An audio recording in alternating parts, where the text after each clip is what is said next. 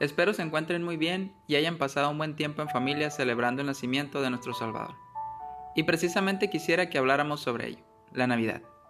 No importa si la fecha no es exacta, el motivo es genuino. Celebramos que el Hijo de Dios nació, se hizo cercano, y ese nacimiento es el inicio de la culminación del plan de salvación de Dios para el mundo. Jesús nació, vivió sin pecar y murió en una cruz para nuestro perdón. Dice la Escritura en Lucas 2.7, y dio a luz a su Hijo primogénito, le envolvió en pañales y le acostó en un pesebre, porque no había lugar para ellos en el mesón. Jesús es el Rey del universo, Dios hecho hombre. Podía elegir nacer en cualquier lugar y en cualquier momento, con cualquier familia. Sin embargo, en su soberanía y sabiduría Dios eligió una familia humilde y bajo circunstancias que causaron que no hubiese lugar en el mesón, y ese glorioso nacimiento se diera en un establo, y su primera cuna fuese un pesebre. ¿Alguna vez te has preguntado por qué? Seguramente podemos encontrar muchos estudios al respecto, desde profecías cumplidas hasta opiniones de distintos expertos en el tema. Yo quisiera que prestaras atención a un detalle que a mi parecer es relevante. Al nacer así, Jesús se hizo disponible para cualquiera que desee acercarse. Si él hubiese nacido en un palacio, tal vez no hubiese sido tan fácil que todas las personas en necesidad pudiesen identificarse con él y acercarse con confianza. Su nacimiento dejó claro que él vino a mostrarnos amor sin condición a todo aquel que ponga en él su confianza el humilde carpintero de Nazaret, que no tenía dónde recostar su cabeza. ¿Qué te impide acercarte? Solamente tu decisión. Hebreos 4:15 me encanta. Dice que nuestro sumo sacerdote comprende nuestras debilidades porque enfrentó todas y cada una de las pruebas que enfrentamos nosotros. Sin embargo, él nunca pecó. ¿Estás en escasez o abundancia? ¿En dolor o en gozo? ¿En dificultad o en comodidad? ¿Viviendo algo que tal vez desearías evitar?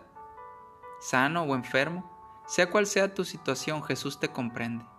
Se hizo hombre y no eligió la vida fácil, eligió el pesebre, así como después escogió los clavos.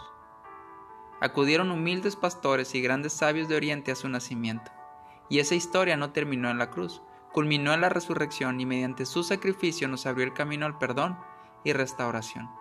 Acudamos a Él, nosotros también. Feliz Navidad.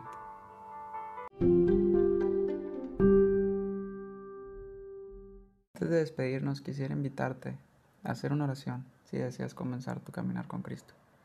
La Biblia dice que la paga del pecado es muerte, pero que el regalo de Dios es vida eterna en Cristo Jesús. También nos dice que si creemos en nuestro corazón que Dios le levantó entre los muertos y confesamos con nuestra boca que Jesús es el Señor, seremos salvos. Y la salvación no se trata de lo que tú hagas o de lo que tú digas, sino lo que Jesús hizo en la cruz por ti.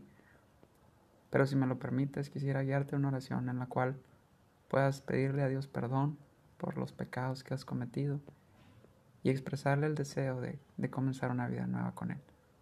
Si tú deseas hacerlo, dile juntamente conmigo, Señor y Dios, en este día yo te pido perdón por mis pecados. Yo reconozco que te he fallado y que he vivido independiente de ti. Hoy yo acepto que el sacrificio de Jesús en la cruz fue por mí. Yo quiero y declaro que Él es a partir de hoy mi Señor y mi Salvador. Yo creo que tú le levantaste entre los muertos y que está sentado a tu diestra. Te pido que me perdones, que me llenes con tu Espíritu Santo y que a partir de hoy me capacites mediante tu palabra para vivir una vida agradable a ti. En el nombre de Jesús. Amén.